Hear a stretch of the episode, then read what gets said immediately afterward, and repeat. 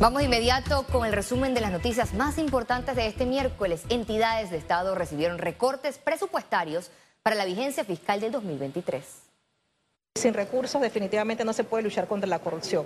La Autoridad Nacional de Transparencia y Acceso a la Información solicitó 6 millones de dólares, sin embargo recibió una recomendación del Ministerio de Economía y Finanzas de 2.9 millones de dólares. Hay que tomar en consideración que tenemos otras competencias, como es el caso del conflicto de intereses, también tenemos que dar seguimiento a una cumbre de las Américas, también tenemos que dar seguimiento a una mesa del diálogo.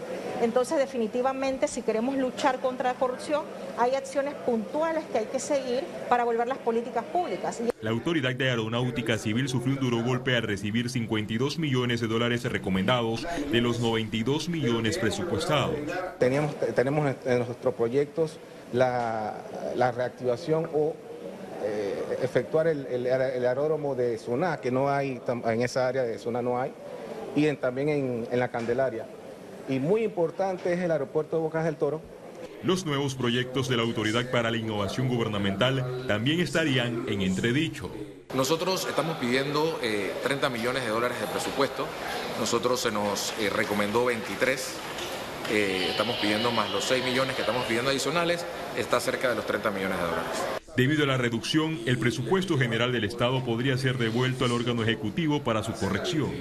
Es importante que la Comisión de Presupuesto, a la cual yo no pertenezco, analice bien porque a nosotros nos corresponde simplemente como asamblea aprobar o improbar el presupuesto nacional. Van tres semanas de la vista presupuestaria, cerca de 49 instituciones, cerca por ahí 6.200 millones de dólares, 51% de, vamos en avance.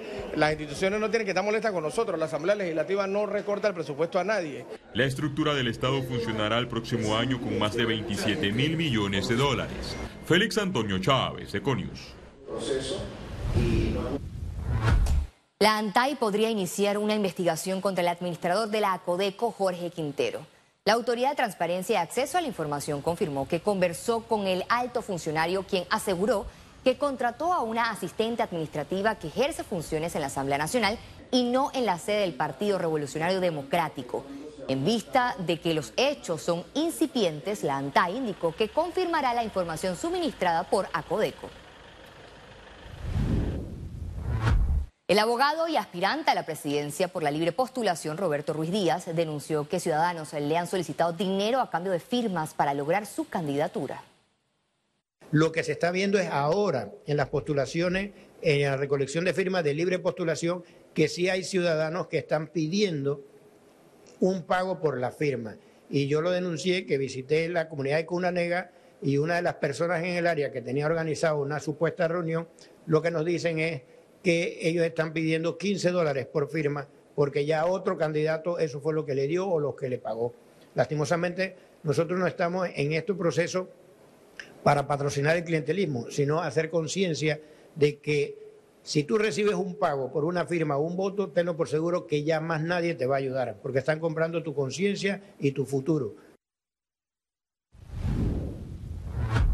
Inauguran Instituto Cardiovascular y Torácico y el Centro de Transplante, el Instituto de Nefrología y el Banco de Sangre de la Ciudad de la Salud.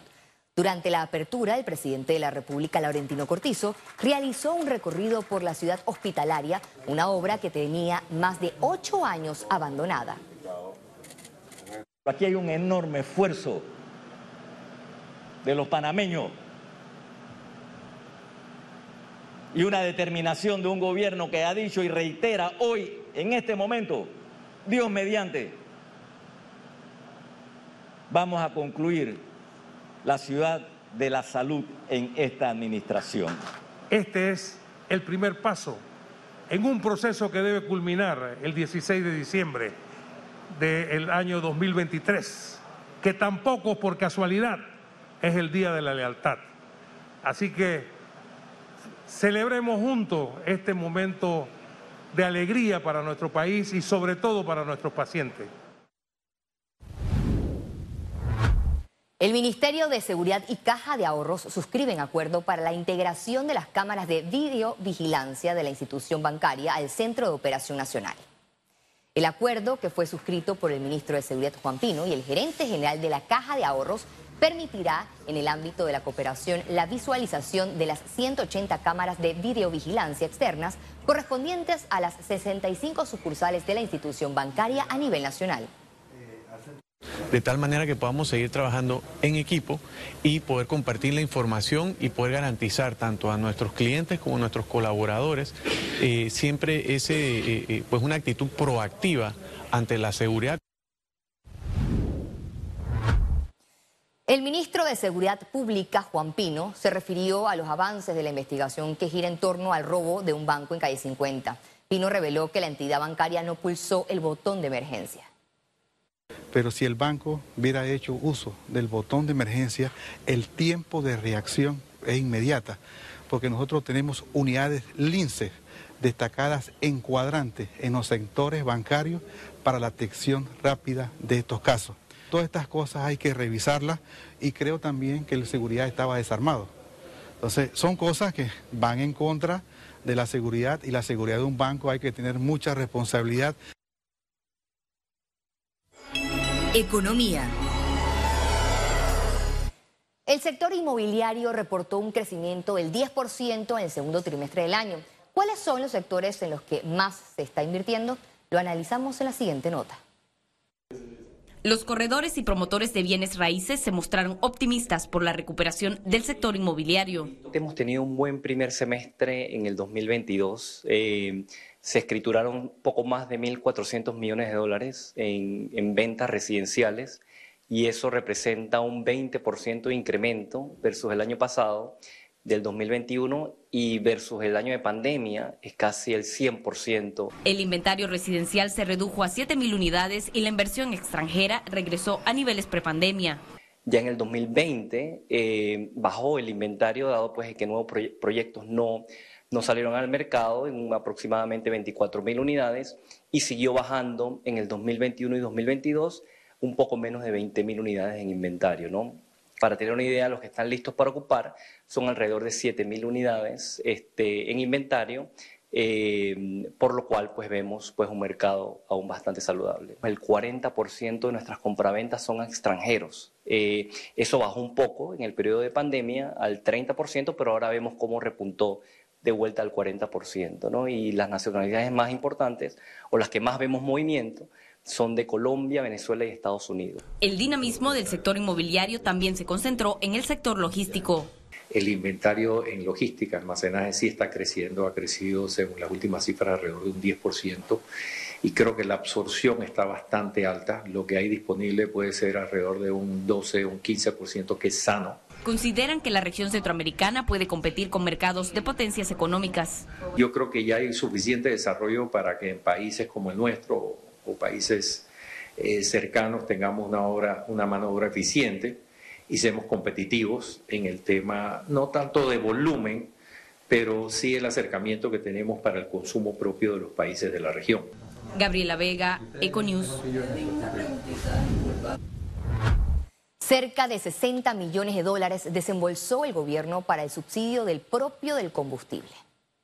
El gobierno confirmó que de los más de 700 mil vehículos registrados solo detectó a 17 conductores que hicieron mal uso del beneficio y que fueron bloqueados del sistema. Además, más de 4 mil camiones de cargas tenían placas falsas de autos particulares. La Autoridad de Innovación Gubernamental informó que Panamá logró ahorrar 10 millones de dólares y que se analizará la posible extensión de la medida. Desde este viernes, precios de gasolina y diésel aumentarán. A continuación, el detalle. La gasolina de 95 octanos tendrá un valor de un balboa con 8 centavos el litro, una disminución de 18 centavos. La gasolina de 91 octanos se situará en un balboa con 3 centavos el litro, disminuye 17 centavos, mientras que el diésel quedará en un balboa con 22 centavos el litro, sube 17 centavos. El Consejo Nacional de la Empresa Privada presentó una demanda contra el decreto que establece márgenes brutos de comercialización a productos importados, una medida que surgió de la mesa de diálogo. Además, el presidente del gremio reiteró que este mecanismo es excluyente. Ya hay efectos directos en relación con la actividad económica, producto de decretos que se han dictado. Eh, en ese proceso no ha participado la empresa privada. Es muy difícil participar en un diálogo cuando a uno no lo convocan para examinar las reglas del debate, el contenido del mismo, ni las condiciones en que se va a celebrar esa llamada fase 2. Las provincias de Panamá, Colón y Panamá Oeste serán las primeras en experimentar el apagón digital. Este proceso iniciará el 16 de enero del 2023. En adelante, las regiones en el centro del país solo recibirán la señal de televisión digital terrestre o TDT. La Autoridad Nacional de Servicios Públicos indicó que se realizaron los estudios correspondientes para determinar el momento oportuno para el cambio de señal analógica a digital. Hemos venido haciendo eh, mediciones para justamente determinar eh, cuál es el momento oportuno, justamente determinar eh, los porcentajes de penetración y tener una, una dimensionar claramente el, porcentaje de hogares preparados para el día D, como lo hemos llamado.